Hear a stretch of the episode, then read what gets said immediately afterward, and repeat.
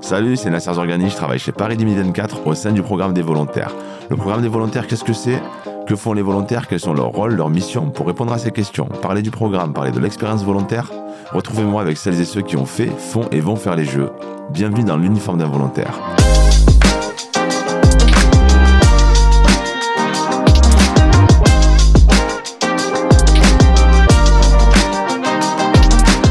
Nous écoutez aujourd'hui, c'est que vous êtes peut-être curieuse ou curieux de savoir ce que c'est que le programme des volontaires, ou que plus simplement, vous avez envie de vous porter candidat à l'ouverture du programme en mars 2023. Eh bien ça tombe bien, aujourd'hui c'est une véritable immersion dans la peau d'un volontaire qu'on vous propose, un Vie ma vie de volontaire, au cours d'une journée, pour découvrir les sites, les missions, pour parler de l'expérience volontaire. Ça tombe bien, j'ai deux de mes collègues avec moi qui en connaissent un rayon sur le sujet. Mathilde Vigne, Glenn Legal, bonjour. Bonjour. Mathilde, je me tourne tout d'abord vers toi. Que fais-tu chez Paris 2024 et surtout, quel est ton lien avec les volontaires? Moi, je suis en charge des opérations du programme des volontaires, c'est-à-dire toute la logistique liée à leur mobilisation, que ce soit euh, savoir comment est-ce qu'ils sont transportés, comment est-ce qu'ils vont manger, etc. Et euh, ça fait plusieurs années que je travaille dans le domaine des programmes de volontaires euh, dans le cadre d'événements sportifs. Et aujourd'hui, j'essaye d'adapter ce que je connais à l'univers des jeux et à l'échelle des jeux surtout.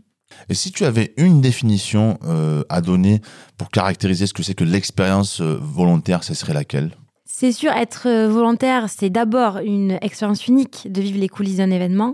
Mais pour moi, ce qui me parle le plus, c'est que je trouve que c'est vraiment une opportunité assez rare de faire rencontrer des personnes qui euh, se rencontreraient jamais dans la vraie vie euh, pour vivre une expérience assez unique. Et voilà, pour moi, c'est ça la magie des programmes des volontaires. Glenn, que fais-tu chez Paris 2024 Même question, et surtout, est-ce que tu es d'accord avec cette description? Alors, au sein de Paris 2024, je travaille dans l'équipe du programme des volontaires également et je m'occupe de réceptionner toutes les candidatures et d'orienter les volontaires vers la mission qui semble le mieux leur convenir. Et je me reconnais dans la définition euh, faite par Mathilde d'une expérience volontaire. Moi-même, je suis volontaire depuis plusieurs années. J'aime aider les gens, être au cœur d'un événement, participer à sa réussite et voir tous les acteurs avec le sourire. Merci beaucoup Mathilde et Glenn pour cette entrée en matière.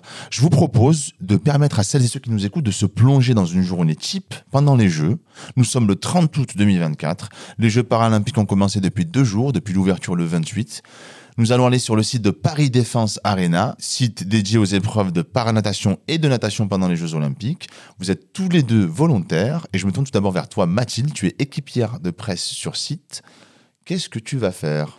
Alors d'abord, je rembobine deux minutes. Si je suis équipière aujourd'hui, ça veut dire que j'ai postulé en mars 2023, euh, que Paris 2024 m'a retenu et m'a transmis une offre de volontariat à l'automne 2023 que j'ai bien évidemment acceptée. Glenn, tu reçois les candidatures, tu confirmes qu'elle a bien envoyé sa candidature? Je confirme qu'on a bien reçu la candidature de Mathilde et suite à cette candidature, Mathilde a reçu plusieurs informations, notamment pour connaître ses dates de mobilisation, vraiment les contours de sa mission.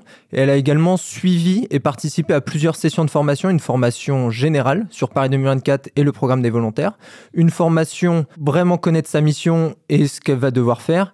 Et enfin, une dernière formation sur site à Paris La Défense Arena pour pas être perdu le premier jour et rencontrer ses chefs d'équipe pour savoir à qui s'adresser.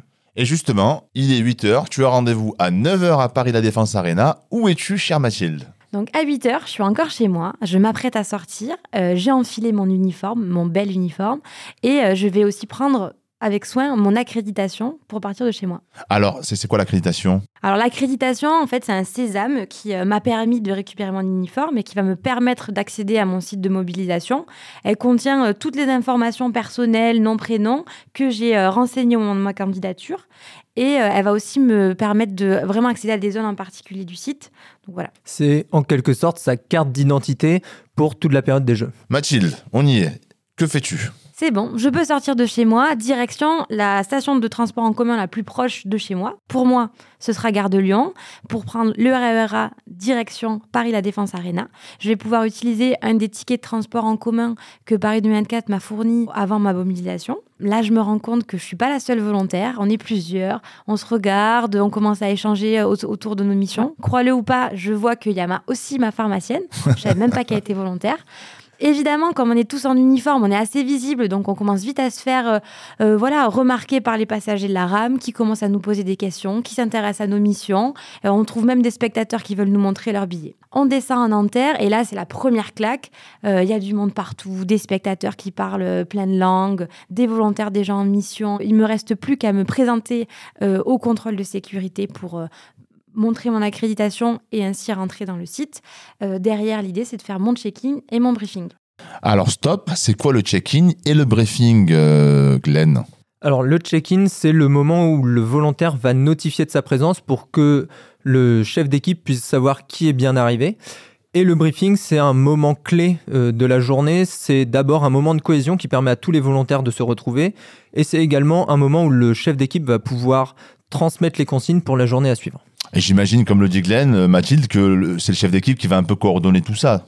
Exactement. Tous les volontaires seront rattachés à un chef d'équipe et ce sera vraiment la, voilà, une figure pour eux de rattachement pour euh, s'organiser pendant toute leur mission. Alors, on va reprendre le fil de notre journée. Glenn, toi aujourd'hui, tu vas être également volontaire. Pour celles et ceux qui nous écoutent, que fais-tu? Alors moi, je suis chaperon antidopage. Ça veut dire que je vais suivre un athlète après sa compétition et je vais le suivre, rester avec lui jusqu'à ce qu'il aille effectuer son contrôle antidopage. Toi, comment ça se passe ton début de journée? Moi, je suis arrivé un peu plus tôt. On s'est retrouvé entre volontaires au centre des volontaires. Et c'est quoi le centre des volontaires? Alors, le centre des volontaires, comme son nom l'indique, c'est un espace qui est dédié aux volontaires afin que nous, on puisse prendre des pauses, euh, un petit café, retrouver les autres volontaires, participer à des jeux en équipe.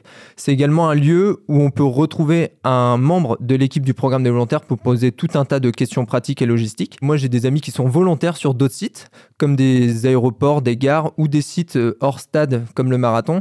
Et eux également aussi, ils ont un, un espace de pause qui leur est dédié. Mathilde, Glenn, vous êtes prêts à prendre votre mission et vous vous croisez justement au sein des volontaires. Et je crois que Mathilde, tu donnes rendez-vous à Glenn pour déjeuner à midi. Bah, du coup, les repas, comment ça se passe? Eh bien, je lui donne rendez-vous à la cantine du site euh, qui euh, regroupe en fait tous les membres de l'organisation euh, pour le repas, que ce soit le staff, les prestataires, les volontaires. Chaque volontaire aura droit à un repas par jour pendant sa mobilisation. Mathilde, Glenn, tout à l'heure, nous disait qu'il y a des missions hors stade, comme les terrains d'entraînement par exemple. Comment ça se passe les repas là-bas? En gros, pour chaque volontaire, on, fournira des chèques repas euh, qui pourront euh, consommer euh, dans des espaces comme les, restaurants, des boulangeries autour de ces sites-là. Glenn, je reviens vers toi. Comment ça se passe ta journée de chaperon antidopage? Le dernier athlète que j'ai eu à suivre, c'était un nageur qui a fini deuxième de sa finale, donc un médaillé.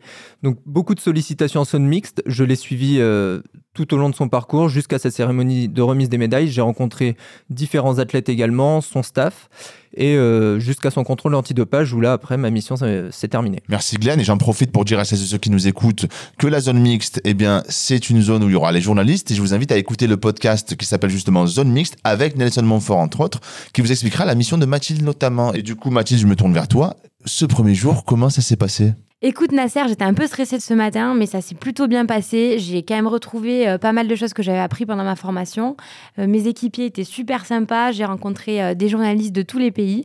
Donc maintenant, j'ai hâte d'être à demain. Merci Mathilde. Glenn, tu arrives à la fin de ta mission. C'est le dernier jour. Comment ça se passe? Alors, je viens de terminer ma mission et là, avec tous les autres volontaires de mon équipe, on se retrouve au centre des volontaires. Mathilde vient également de terminer euh, toutes ces journées de mobilisation. Donc, on se retrouve tous ensemble. Et là, Nasser, je peux pas tout te dire parce que faut que tu te portes candidat en tant que volontaire pour connaître la suite. C'est une surprise. Merci beaucoup, Glenn. Le mot de la fin, chère Mathilde. Euh, de par ton expérience à titre professionnel ou personnel auprès des volontaires, est-ce que tu aurais une anecdote pour, euh, entre guillemets, donner envie à celles et ceux qui nous écoutent de se porter candidat, parce que je le rappelle, la plateforme de mobilisation ouvre en mars 2023. Quelle serait ton anecdote, Mathilde? Je pense que le souvenir qui m'a le plus marqué, c'était pendant la Coupe du Monde féminine de la FIFA en 2019. Euh, on a dû organiser un match de foot entre des volontaires sur la pelouse du Parc des Princes, juste avant euh, le début du tournoi, pour aider à tester l'arbitrage vidéo. Donc on a dû trouver 22 joueuses et joueurs pour chausser les crampons et venir jouer dans les meilleures conditions. Je pense que ce jour-là, j'avais jamais vu des personnes aussi heureuses et c'était vraiment un super moment. Voilà, on arrive au bout. Merci d'avoir été avec nous, d'avoir joué ce jeu de rôle euh, en devenant volontaire l'espace d'une journée. J'espère que ça a donné envie à celles et ceux qui nous ont écoutés de se porter candidat. À bientôt. À bientôt.